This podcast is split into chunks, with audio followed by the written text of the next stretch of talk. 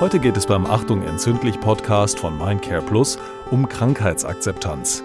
Und wir begrüßen dafür wieder Rheumapatientin Lynn und Ulrike und Patricia, die beiden Vorsitzenden des Fachverbands Rheumatologische Fachassistenz e.V. Schön, dass wir unsere Gesprächsrunde heute wieder fortsetzen. Hallo zusammen. Hallo. Lynn, du weißt aus persönlicher Erfahrung, wie schwer das sein kann, eine chronische Erkrankung wie Rheuma zu akzeptieren. Und vor allem, wenn man die Diagnose in jungen Jahren bekommt. Würdest du sagen, dass du deine Erkrankung mittlerweile akzeptieren konntest? Inzwischen konnte ich meine Erkrankung schon akzeptieren. Ähm, sie gehört inzwischen voll und ganz zu mir.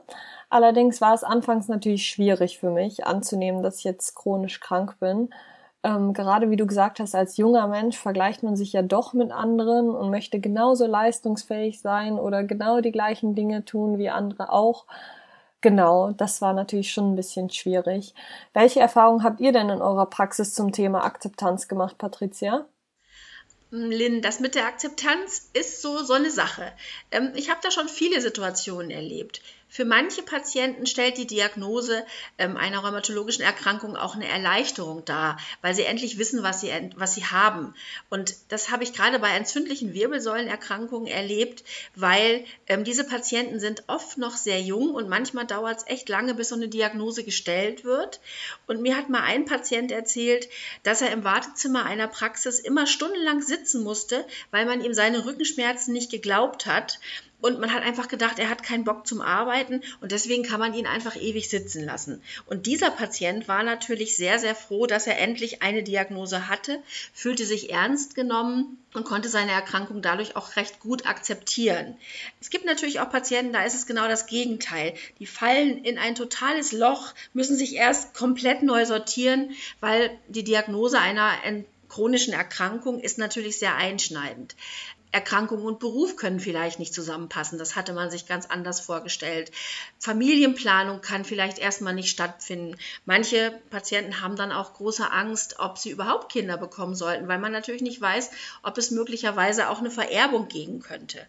Und ich versuche hier oft einen etwas anderen Blick auf die Situation zu vermitteln, weil rheumatologische Erkrankungen haben heute wahnsinnig viele Therapiemöglichkeiten und auch Erreichen eines Krankheitsstillstands ist natürlich möglich. Viele Patienten haben eine super Lebensqualität trotz der Erkrankung, haben wenig Einschränkungen im Leben. Vielleicht ist der Preis dafür eine medikamentöse Therapie, die man längere Zeit oder vielleicht auch lebenslang einnehmen muss. Wenn ich es aber schaffe, zum Beispiel mit einer Spritze in der Woche diesen Krankheitsstillstand zu erreichen, dann ist es ein kleiner Preis für die Behandlung einer chronischen Erkrankung. Und häufig hilft dem Patienten die Betrachtung und sie bedanken sich dafür, dass man einfach etwas positiver auf diese Erkrankung schaut. Was man ganz wichtig bei den Patienten immer sehen muss, ist auch ihre seelische Gesundheit. Und da, auch da spielen wir RFAs gemeinsam mit unseren Rheumatologen eine große Rolle, weil wir auch hier die Patienten unterstützen können, vielleicht auch Wege zur psychologischen Betreuung öffnen können.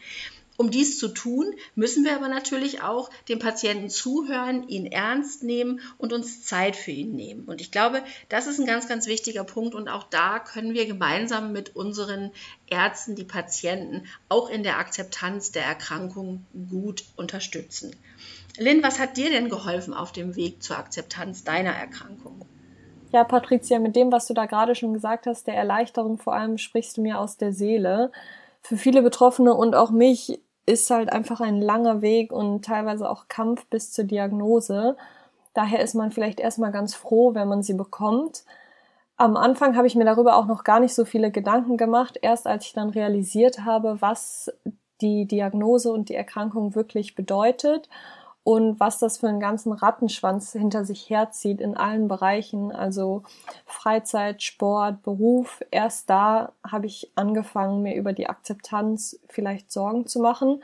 Mir hat letztendlich dann nur geholfen, mich ein bisschen abzukapseln und auf mich zu fokussieren und das zu tun, was eben mir gut tut und mich nicht zu vergleichen.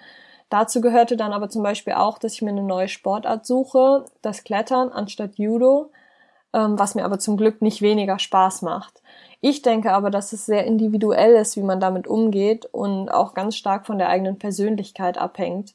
Die Krankheitsakzeptanz an sich halte ich aber generell für total wichtig, damit man einfach danach weitermachen kann Und da kann natürlich dann auch der Austausch mit Betroffenen helfen. Hast du auch in den sozialen Medien mit Betroffenen darüber kommuniziert? Schon, aber vor allem seit ich jetzt so ein bisschen gefestigter in meiner Diagnose und Akzeptanz bin und offen darüber berichte, bekomme ich immer wieder Nachrichten von Patienten, die vielleicht gerade am Anfang ihrer Diagnose stehen, die Diagnose noch nicht oder gerade erst erhalten haben und jetzt nach Rat suchen oder nach persönlichen Meinungen fragen. Da ist es mir aber ganz wichtig, in gewissen Themen dann auf den Arzt zu verweisen oder, wenn es um meine Erfahrung geht, zu sagen, dass es eben nur meine Erfahrungen sind und dass das für jeden ganz anders sein kann. Welche Hilfestellung kannst du denn Patientinnen denn noch empfehlen, Ulrike? Ich möchte einfach das Thema Zeit ähm, nochmal aufgreifen, wo Patricia gerade schon drüber gesprochen hat. Also ganz wichtig finde ich es im Gespräch zusammen mit dem Patienten auf ganz persönlicher Ebene und ähm, auch in einem geschützten Raum in Anführungsstrichen, also nicht so zwischendurch an der Anmeldung, wo dann vielleicht andere Patienten noch was mitbekommen könnten, beziehungsweise der Patient, mit dem man sprechen möchte, der würde sich ja noch gar nicht so öffnen können. Und wichtig ist es dann natürlich auch ganz individuell auf diesen Patienten einzugehen, ähm, nach Wünschen zu fragen, Vor- und Nachteile gemeinsam abzuwägen und dann auch kleine Ziele zu setzen. Und was, denke ich, auch ähm, sehr wertvoll ist, dass die RFA den Patienten auf Augenhöhe begegnet und diese vertiefenden Gespräche zu den Therapieinformationen durchführt.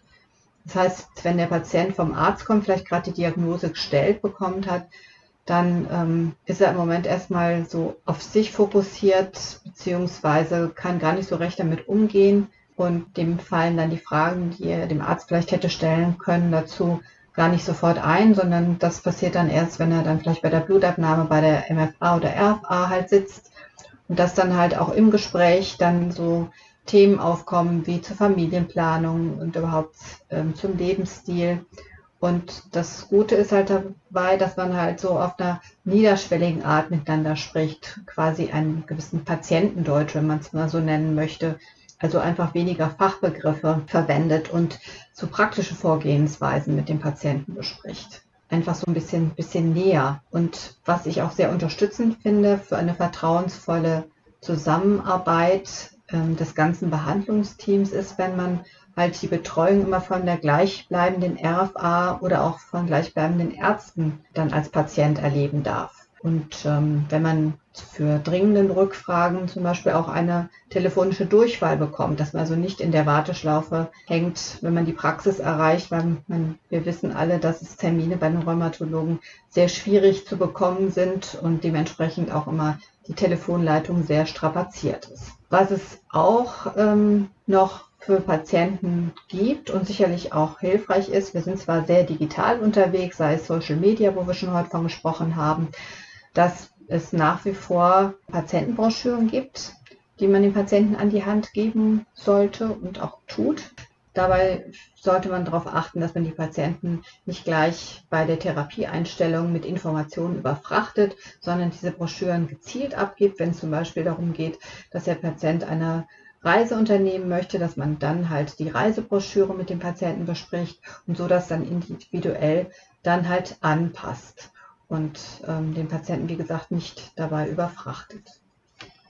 Dann gibt es auch noch die Möglichkeit, dass Patienten Tagebücher führen, wenn es zum Beispiel im Krankheitsverlauf viele Up and Downs gibt, dass er für sich so ein bisschen dokumentiert, wo habe ich mich vielleicht überfordert, dass ich halt weniger mache, weil es mir dann schlechter ging, wenn ich mich halt überfordert habe, und äh, dass er so für sich so ein bisschen Buch führt und damit so ein bisschen besser lernt, sich selber einzuschätzen. Das wären noch so Tipps, die ich gerne mit auf den Weg gebe. Manchmal hilft es ja auch, wenn so ein Tagebuch geführt wird, einfach auch zu sehen, wie gut es einem geht. Weil das ist manchmal so ein Punkt, da wird so ein Tagebuch geführt und der Patient denkt eigentlich, es geht ihm noch an vielen Tagen schlecht. Und wenn er dann wirklich mal jeden Tag schaut, wird er auch nach einer gewissen Zeit vielleicht viele Einträge finden, wo es dann doch sehr, sehr positiv ist. Also ich habe die Erfahrung gemacht, dass manchmal ein Tagebuch auch in der umgekehrten Richtung zu zeigen, wie gut geht es mir eigentlich schon, ähm, eine gute Idee sein kann. Was mir persönlich noch sehr, sehr wichtig ist, ist auch das familiäre Umfeld, Freunde der Patienten und die spielen auch bei der Krankheitsakzeptanz eine große, große Rolle. Manchmal sogar die Nachbarn und manchmal kann es positiv oder auch negativ sein. Der Patient bekommt eine neue medikamentöse Therapie, mit, er, mit der er vielleicht gut klarkommt. Die Familie sieht das aber ziemlich kritisch und verunsichert ihn. Und ähm, hier kann ich manchmal versuchen zu helfen, indem ich zu dem Patienten noch den Partner mit einbestelle, Tochter, Sohn, wichtiger Freund, um vielleicht einfach die Therapie nochmal gut mit dem Patienten zu erläutern, Fragen zu beantworten, beide zu informieren und damit die ein oder andere Kuh vom Eis zu nehmen, die häusliche Situation verbessern und damit natürlich auch so ein bisschen die Therapietreue des Patienten sichern. Das heißt, das ist so ein bisschen das, was schwierig sein kann. Aber viele Familien geben natürlich auch Halt, unterstützen den Patienten. Ähm, man kann gemeinsam Sport treiben. Man kann vielleicht auch die Ernährung gemeinsam etwas umstellen. Und ähm, wenn ich zum Beispiel eine Spritzentherapie habe und ich habe Angst, mir das selber zu geben, dann kann das vielleicht auch ein Familienmitglied oder ein guter Freund übernehmen. Und damit habe ich weniger Angst und damit vielleicht auch eine bessere Therapietreue. Es ist wichtig, Angehörige gut über Erkrankung und Therapie verständlich zu informieren und es zu erklären, weil manchmal funktioniert der Patient vielleicht zu Hause gar nicht mehr so, wie es erwartet wird. Und ich weiß, das klingt jetzt komisch, aber es gibt immer noch in 2022 Ehemänner, die erwarten, dass eine Ehefrau trotz der Rheumaerkrankung alle ihre Aufgaben zu Hause erledigt. Und hier kann es Sinn machen, den Ehemann mal mitzunehmen in die Praxis und zum Termin mitzubringen, damit man das nochmal erklären kann und vielleicht auch mal klare Worte findet, warum vielleicht man zu Hause gerade nicht so funktioniert, weil man einfach krank ist und weil man auch an sich denken darf. Und umgekehrt kann ich der Ehefrau sagen, Mensch, mach doch mal das, was dir im Moment gut tut. Und wenn die Hausarbeit nicht fertig ist, dann ist es halt so. Dann nimm dir deine Zeit, nimm dir die Ruhe, die du brauchst und ich kann der Patientin Mut machen, dass das für die jetzige Zeit akzeptabel und in Ordnung ist und dass sie sich deswegen nicht schlecht fühlen muss. Vielen Patienten tut es gut, wenn man ihnen das einmal so klar sagt. Und ich glaube, da bin ich als RFA ein guter Ansprechpartner, weil das fragt man eher mich oder erzählt man eher mir als vielleicht meinem Chef, weil man ihn häufig mit sowas Banalem nicht so belasten möchte. Und das zeigt für mich einfach nochmal, wie wichtig im Grunde dieses Team Rheumatologe und RFA gemeinsam ist. Lynn, vielleicht magst du mir noch mal sagen, hast du nach der Diagnosestellung das Gespräch auch mit deiner Familie und deinen Freunden zum Austausch gesucht? Ähm, ja, also ich bin immer sehr offen mit meiner Erkrankung umgegangen und ähm, als ich die Diagnose bekommen habe, habe ich auch noch zu Hause gewohnt. Äh, von daher bekommt das natürlich jeder ein bisschen mit. Allerdings habe ich halt auch aktiv das Gespräch mit meiner Familie, meinem Freund, meinen Freunden gesucht.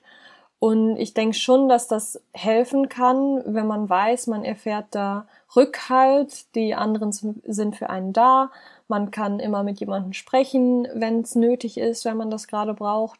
Aber für mich, in meinem Fall, hatte ich das Gefühl, ich muss die Krankheit für mich selbst bewältigen, einfach weil es für mich, also mein Leben mehr belastet oder mehr betrifft als jetzt das Leben meiner Familie, obwohl die natürlich auch mit da eingesponnen sind. Allerdings bin ich eine Person, ich habe das dann letztendlich eher mit mir selber ausgemacht. Allerdings war es natürlich schön, wie du schon sagst, dass man da jemanden hat, der ähm, eventuell da ist und auch unterstützen kann. Ja, wir haben heute Eindrücke erhalten, was es heißt, chronisch krank zu sein, insbesondere wenn bereits in jungen Jahren die Diagnose gestellt wird. Wir haben auch erfahren, dass es wichtig ist, als Betroffener gut über die Krankheit informiert zu sein, alleine schon, um die Erkrankung mit seinen Höhen und Tiefen besser akzeptieren zu können. Ja, und das Umfeld, sei es die Familie, der Freundes- oder Bekanntenkreis und auch das Behandlungsteam der Rheumatologe, die FA ihres Vertrauens, bieten eine große Unterstützung, die veränderten Lebenssituationen neu zu gestalten. Ja, und hier findet oder hat jeder Patient seinen ganz persönlichen Weg, dieses zu meistern. Klasse. Wieder vielen Dank an Lynn, Ulrike und Patricia für diesen spannenden Austausch. Auf dem Weg zur Krankheitsakzeptanz kann der Austausch mit RFA eine zentrale Rolle einnehmen und den Austausch im privaten Umfeld durch das fachliche Know-how sinnvoll ergänzen und vor allem bereichern. Ich danke euch fürs Mitmachen und ich danke euch fürs Zuhören und bis zum nächsten Mal.